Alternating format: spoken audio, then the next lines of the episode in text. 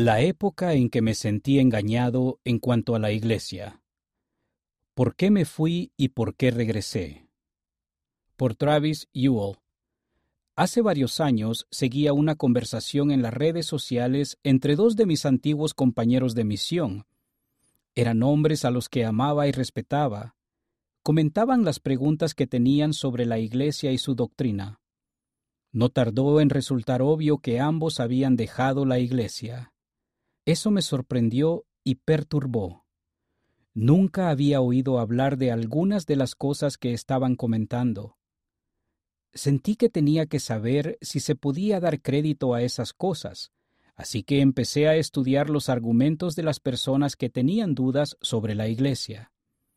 Algunos aspectos que leí en los dos años siguientes me llevaron a cuestionar todo sobre la Iglesia. Algunas personas que pasan por esto se sienten tristes, lamentan la pérdida de su fe. Yo me enojé, sentía que la iglesia me había engañado. No estaba seguro de lo que era real o en quién podía confiar. Me costaba mucho ir a la iglesia y pedí que me relevaran de mi llamamiento. Mi relación con mi esposa Cherry y mi familia era tirante. Seguía yendo a la iglesia, pero en realidad era solo pura apariencia y para intentar mantener unida a la familia. Mi vida era un desastre. No podía sentir el Espíritu Santo y me preguntaba si realmente lo había sentido alguna vez. Cuando mi hijo mayor Cason se iba a la misión, creé una atmósfera negativa en lo que debería haber sido un momento de gozo. Después de dos años, la mayoría de mi familia sabía por lo que estaba pasando. Cuando todos fueron al templo con Cason por primera vez, yo no estuve presente. En medio de todo eso, me sentía muy solo. Apoyo a mi alrededor. Un día, mis hermanos se reunieron para hablarme de lo que estaba pasando. En realidad no recuerdo lo que dijeron, pero sabía que lo hacían por amor. Mientras hablábamos, empecé a darme cuenta de lo que me estaba perdiendo se convirtió en el catalizador del cambio. Debía haber sido yo quien ordenara a Cason Elder. Debía haber sido yo quien lo acompañara al templo. Debía haber sido yo quien le diera una bendición de padre antes de que se fuera. Yo debería haber estado ahí en los acontecimientos más importantes de su vida, no otra persona. Recuerdo haberme preguntado, ¿Qué estoy haciendo? Poco después, un buen amigo se sintió inspirado a presentarme a un miembro de su presidencia destaca. Ese hombre amable escuchó atentamente mi historia y parecía saber de antemano lo que le iba a decir. Conversamos durante horas. Mi historia, mis dudas y la lógica a la que había estado expuesto eran muy similares a lo que otras personas habían compartido con él. Empecé a darme cuenta de que había respuestas razonables para muchas de mis dudas y que muchas de mis preguntas, aunque eran sinceras, las habían plantado personas cuya intención era destruir la fe. ¿Se resolvieron inmediatamente todas mis preguntas y dudas? No, claro que no, pero el corazón se ablandó lo suficientemente como para darse cuenta de una gran verdad. Es bueno hacerse preguntas, pero algunas son más importantes que otras. ¿Valía la pena perder a mi familia y no estar en la presencia de Dios por unas cuantas preguntas sin respuesta? Cuando me concentré primero en las preguntas más importantes y volví a poner a Dios en primer plano en mi corazón, empecé a encontrar respuestas que me aseguraron que estaba volviendo al camino correcto. Mi presidente destaca y mi obispo también me tendieron una mano. Fueron de gran ayuda para mí y para Cherry durante algunos momentos oscuros. Nunca se dieron por vencidos y ellos y mi familia en ambos lados del velo fueron fundamentales para ayudarme. Sé que el Padre Celestial nos conoce y nos ama, que pone a ciertas personas en nuestro camino cuando las necesitamos y solo tenemos que estar dispuestos a aceptar su ayuda. ¿Qué hacer si le pasa a usted? Sé que hay otras personas que podrían estar pasando por algo similar. Es probable que sea usted o alguien a quien conozca. Sé que el Salvador estableció su iglesia con la autoridad para proporcionar las ordenanzas y los convenios que necesitamos para volver a Él.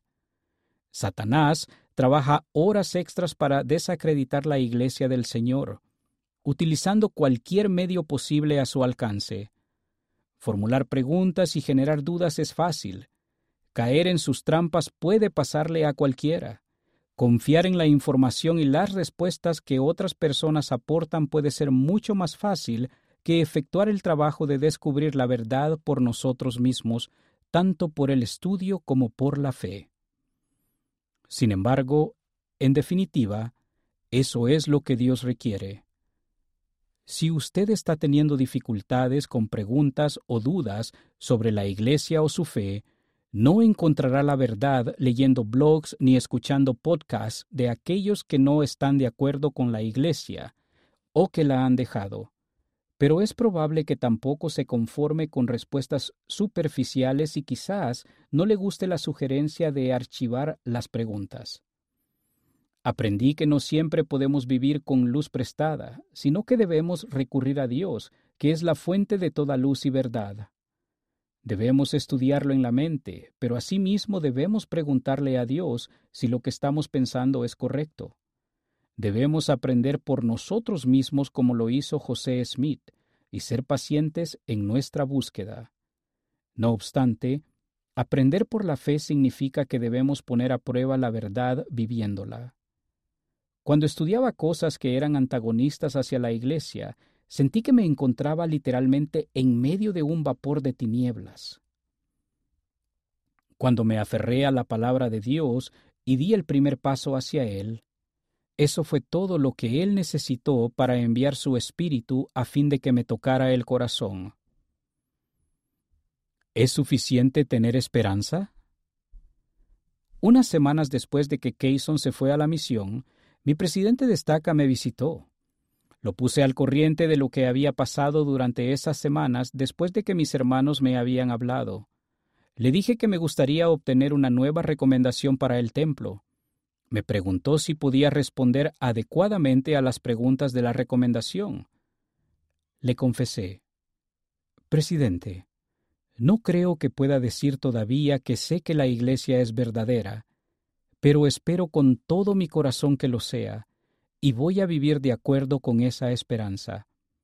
¿Es eso suficiente? Lo pensó por un momento y luego respondió. Travis, eso siempre será suficiente. Todavía hay cosas que espero entender algún día, pero otras se han vuelto muy claras para mí. Sé que el Padre Celestial me ama, sé que podemos andar errantes y pasarlo mal una temporada, pero también sé que mediante Cristo, su expiación y la esperanza que conlleva, es posible volver a la senda que conduce de nuevo hacia Él. El autor vive en Utah, Estados Unidos. Preguntas sin respuesta frente a certezas doctrinales. Puedo vivir con algunas imperfecciones humanas, incluso entre los profetas de Dios. Eso es de esperar de los mortales puedo vivir con algunos supuestos descubrimientos científicos que son contrarios al libro de Mormón. El tiempo los corregirá. Y puedo vivir con algunas supuestas anomalías históricas. Son pequeñas en el panorama total de la verdad. Sin embargo, no puedo vivir sin las verdades doctrinales y ordenanzas que restauró José Smith no puedo vivir sin el sacerdocio de Dios para bendecir a mi familia. No puedo vivir sin saber que mi esposa y mis hijos están sellados a mí por la eternidad. Esa es la opción que tenemos. Unas cuantas preguntas sin respuesta por un lado, frente a infinidad de certezas doctrinales y el poder de Dios por el otro. El elder Tad R. Callister servía en la presidencia de los 70 cuando pronunció ese discurso. ¿Cuál es el plano de la Iglesia de Cristo? Devocional del Sistema Educativo de la Iglesia para Jóvenes Adultos, 12 de enero de 2014. broadcasts.churchofjesuschrist.org Ideas para ayudar a alguien a quien ama. Al igual que yo, muchas personas que tienen preguntas o dudas sienten que no encajan en la iglesia. Sin embargo, no podemos permitirnos cerrarles la puerta a ellas ni a otras personas. El Salvador mandó a su pueblo a continuar ministrando por ellos porque nunca sabemos cuándo se volverán a Él y serán sanados. A continuación, hay cinco maneras en las que podemos continuar ministrando a los que tienen dificultades con las dudas para que se sientan acogidos, ya sea que decidan volver o no. 1. Continuar amándolos. Durante toda mi lucha me sentí como si estuviera solo, por supuesto, el Padre Celestial no se había dado por vencido conmigo, ni tampoco mi familia o los líderes de la Iglesia. El sentir su amor a través de ellos me ayudó a saber que podía volver. 2. Continuar tendiéndoles la mano.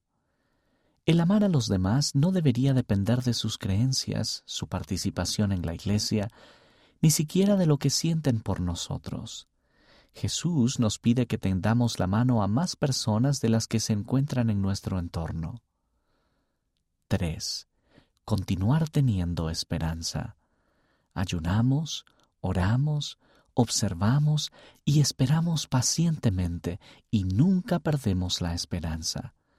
Dios ha dispuesto de medios para salvar a cada uno de sus hijos. Henry B. Eyring, a mis nietos, Liaona, noviembre de 2013, página 71. 4. Respetar su albedrío. Tenga esperanza, pero respete sus decisiones. No tenemos que convencerlos o discutir la doctrina con ellos. Como el Hijo pródigo, muchos de nosotros necesitamos algún acontecimiento en la vida que enternezca primero el corazón.